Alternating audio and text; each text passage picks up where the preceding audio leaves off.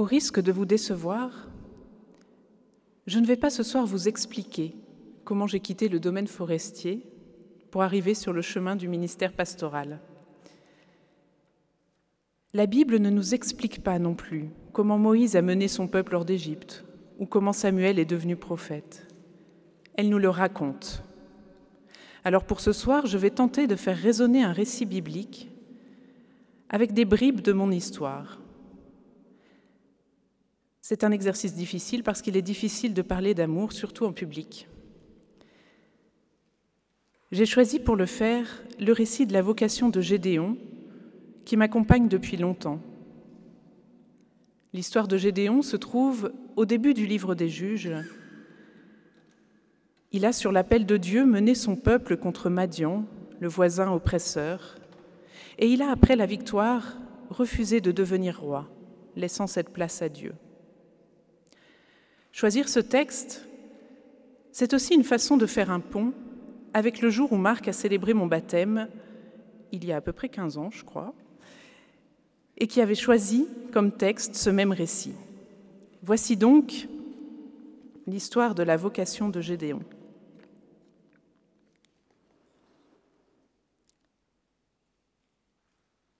Les fils d'Israël firent ce qui est mal aux yeux du Seigneur, et le Seigneur les abandonna à Madian pendant sept ans. Madian imposa sa puissance à Israël. À cause de Madian, les fils d'Israël aménagèrent dans les montagnes des failles, des grottes, des lieux escarpés. Chaque fois qu'Israël avait fait des semailles, Madian montait avec Amalek et les fils de l'Orient. Ils attaquaient Israël. Ils campaient auprès d'eux et dévastaient les produits du pays jusqu'aux abords de Gaza. Ils ne laissaient à Israël ni vivres, ni moutons, ni bœufs, ni ânes. Ils arrivaient avec leurs troupeaux et leurs tentes comme une multitude de sauterelles. Eux et leurs chameaux étaient innombrables et ils envahissaient le pays pour le ravager. À cause de Madiane, Israël fut réduit à une grande misère et les fils d'Israël crièrent vers le Seigneur. Comme ils criaient vers le Seigneur au sujet de Madiane, le Seigneur leur envoya un prophète qui leur dit Ainsi parle le Seigneur, Dieu d'Israël.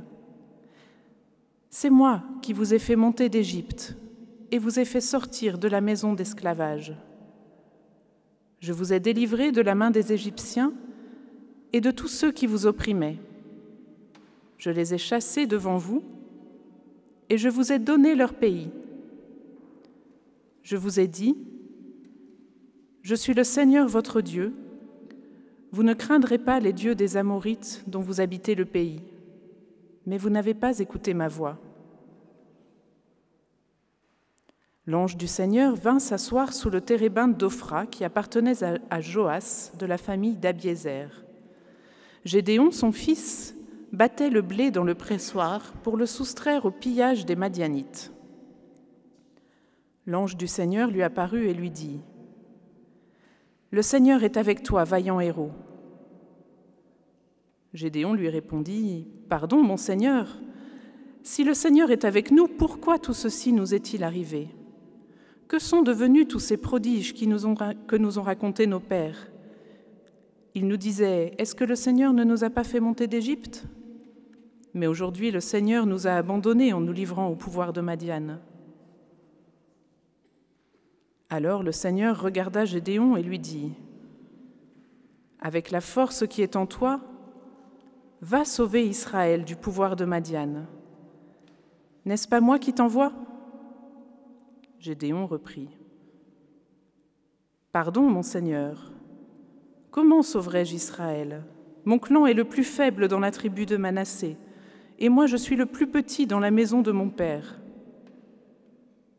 Le Seigneur lui répondit, je serai avec toi, et tu battras les Madianites comme s'il n'était qu'un seul homme.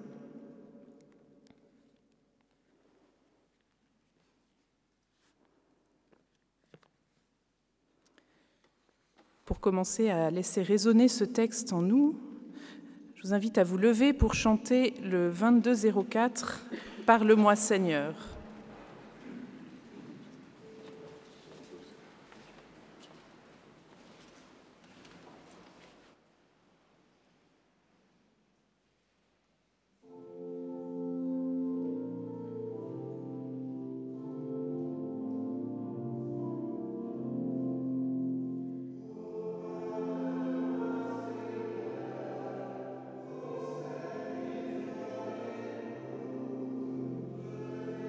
Vous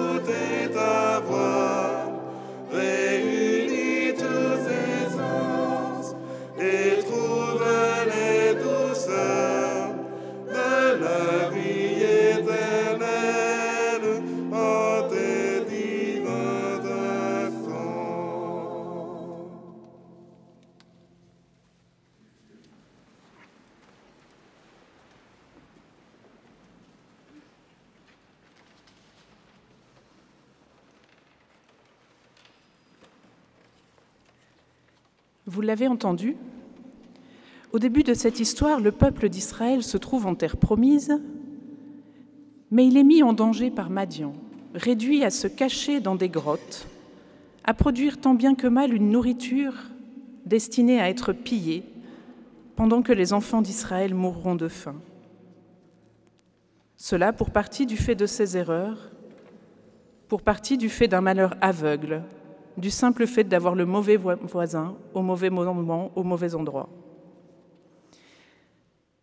Au seuil de l'âge adulte, je me trouvais plus ou moins dans une situation similaire. Des erreurs de jugement, des blessures profondes et infectées, reçues sans autre raison que de m'être trouvée au mauvais endroit, au mauvais moment, une protection défaillante, tout cela m'avait rendue craintive, méfiante envers les autres, avec de grandes aspirations auxquelles je n'osais pas croire, préférant, pour éviter d'être déçue, viser simplement ne pas trop souffrir.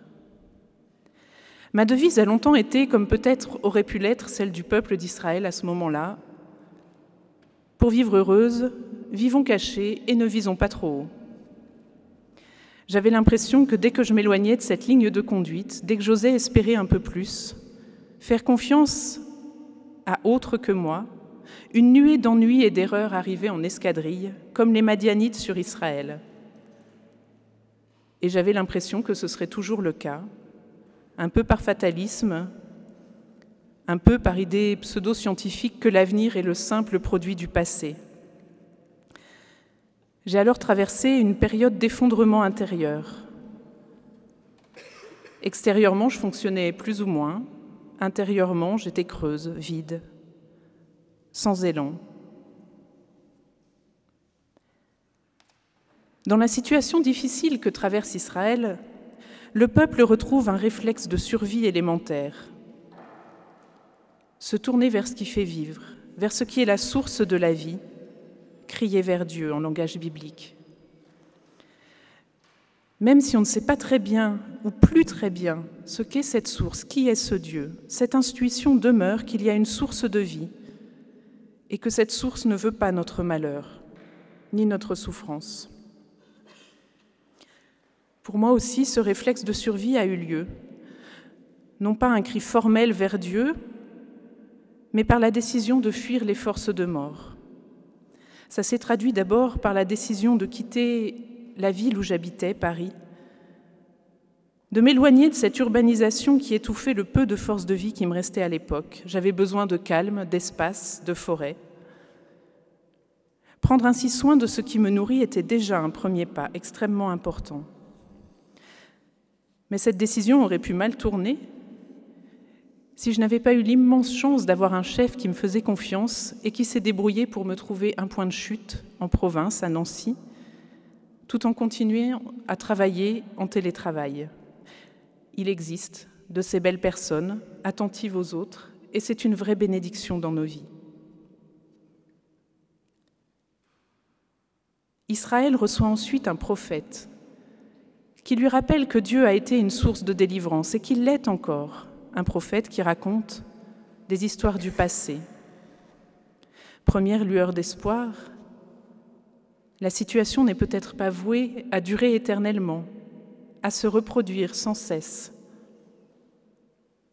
Deuxième lueur d'espoir, ce Dieu à demi oublié est un Dieu qui veut la vie et le bonheur, pas la mort et la punition.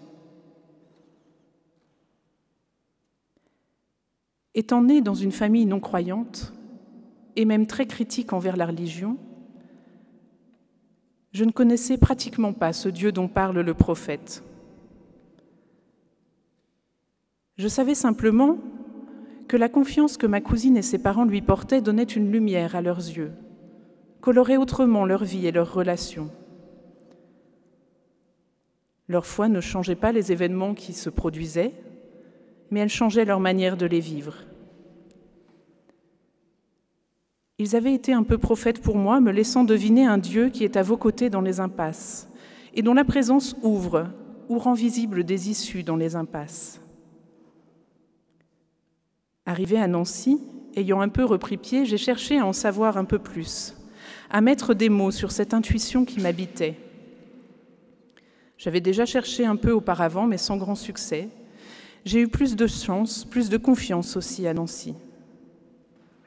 J'ai découvert, sur Internet d'abord, en chair et en os ensuite, l'église réformée locale dont Marc était alors pasteur. J'ai rencontré dans cette paroisse beaucoup de gens qui ont été prophètes pour moi. Comme nous n'avons pas toute la soirée devant nous, je n'en citerai que trois. Brigitte, la conseillère d'accueil, le jour où j'ai franchi pour la première fois le seuil d'un temple, elle a perçu que j'étais absolument ignorante des codes du lieu. Elle m'a pris sous son aile et elle m'a expliqué. À commencer par qu'est-ce que ça veut dire prenez un cantique? Grâce à elle, je me suis sentie presque à l'aise dans cet univers symbolique nouveau dans lequel j'entrais. Il y a eu Daniel aussi, à la fois FOI, si lumineuse et généreuse, qui m'a offert une amitié en Christ qui dépassait les frontières des générations. Et Marc, bien sûr, avec qui j'ai lu la Bible et qui a eu l'extraordinaire patience de me recevoir des mois durant avec toutes mes questions, de me donner quelques clés de lecture de la Bible parce que oui, lire la Bible, ça s'apprend. Il m'a offert aussi la liberté de penser et de croire à partir de ce que je lisais et de ce que nous discutions, sans chercher à m'enfermer dans une interprétation juste. Il y a eu depuis sur ma route bien d'autres prophètes, aussi ici, mais c'est une autre histoire. Grâce à ces prophètes présents sur mon chemin, j'ai acquis le langage de la foi, le langage de Dieu, j'ai pu réfléchir autrement, poser un regard différent sur ma vie, sur la vie. J'ai osé expérimenter la prière. Et si auparavant j'avais un regard fataliste, je l'ai dit, j'ai fait l'expérience que des chemins inattendus peuvent s'ouvrir, que la vie peut revenir là où elle avait été si blessée que tout semblait mort.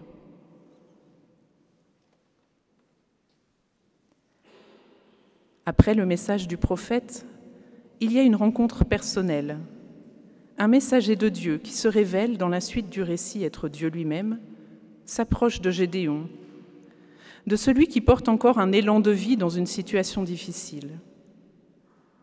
Il s'en approche là où il est, c'est-à-dire caché dans une grotte servant de pressoir, à tenter de séparer le grain de ses enveloppes, opération qui nécessite en principe l'aide active du vent, et qu'il est donc très difficile de réaliser dans un milieu confiné. On pourrait dire aussi, en faisant une lecture symbolique, opération qui consiste à récolter ce qu'il y a de plus vivant, ce qui pourra germer et porter du fruit, opération qui nécessite le souffle de l'esprit et qu'il est un peu fou de vouloir faire seul, enfoncé dans ses ténèbres et dans ses peurs.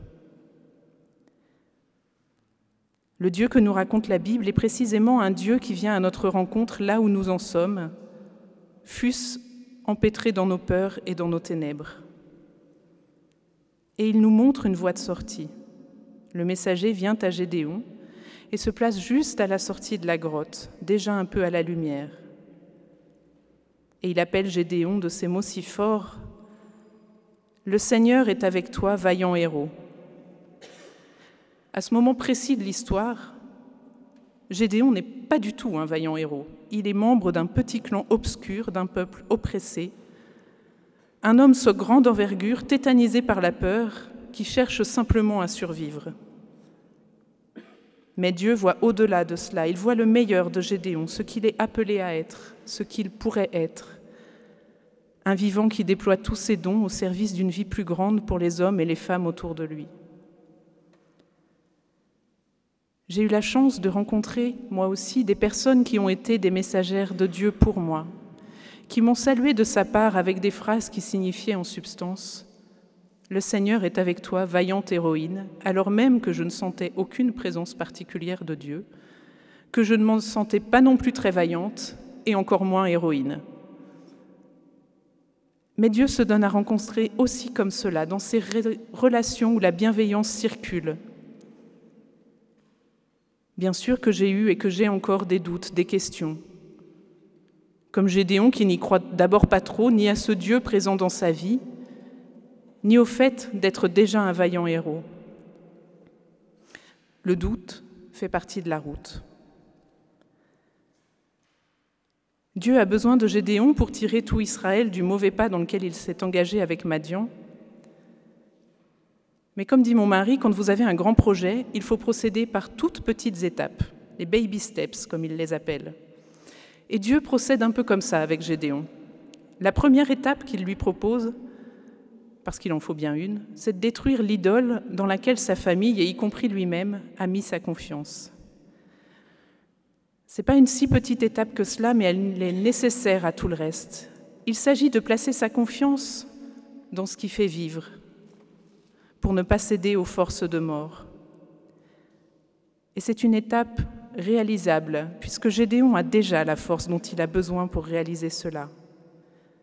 Va avec la force que tu as, je suis et je serai avec toi. Quand elle avait à peu près trois ans, ma fille m'a demandé Dis, maman, à quoi ça sert l'amour? Ça sert à rien, mais ça change tout. L'amour sans condition que Gédéon reçoit dans cette rencontre lui donne la force de se dresser contre ceux qui cherchent à l'engloutir. L'amour que j'ai reçu a changé ma façon de me voir, la façon de voir les autres, la façon de voir la vie. Il a révélé des intérêts et des capacités que j'ignorais avoir et qui, un pas après l'autre, m'ont mené jusque devant vous ce soir. Mon ancien chef, dont je vous parlais tout à l'heure, sait à quel point parler en public me tétanisait complètement à l'époque où nous travaillions ensemble. Il a doucement ri avec beaucoup d'amitié en me voyant m'orienter vers le ministère pastoral où il faut prendre la parole en public. La confiance donnée, la confiance reçue, la rencontre de belles personnes, tout cela finit par former un chemin qui s'ouvre sur une possibilité inenvisageable il y a quelques années, sur du neuf, sur de l'imprévu.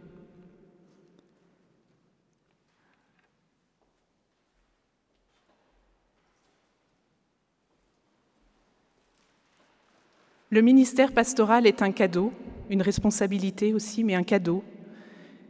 Un cadeau que je reçois, un bouquet de rencontres magnifiques, comme ce bouquet de fleurs magnifiques que j'ai reçu à l'entrée de ce culte de Marlise. Le, ministère pastoral est un chemin sur lequel une promesse m'accompagne. Le Seigneur est avec toi. Va avec la force que tu as, vaillante héroïne. Je suis et je serai avec toi. Il y a des doutes, il y a de la confiance, il y a des étapes, des retours en arrière dans les ténèbres intérieures ou extérieures. Il y a des appels, des rencontres, le chemin n'est pas une ligne droite bien tranquille. Il ressemble plutôt par moments à une randonnée sur un chemin accidenté, avec des passages dangereux. Mais ce chemin, je ne le fais pas seul. Croire en Dieu, pour moi, c'est vivre en me sachant regarder et aimer, soutenu. C'est faire confiance à une relation qui ne faillira pas, quelles que soient les ténèbres intérieures et extérieures. Faire confiance à cette promesse de Paul que nous a si bien rappelé Olivier Facio ce matin, rien, ni la mort ni la vie, ni les puissances d'en haut ni celles d'en bas ne me séparera, ne vous séparera de l'amour de Dieu manifesté en Christ. Amen.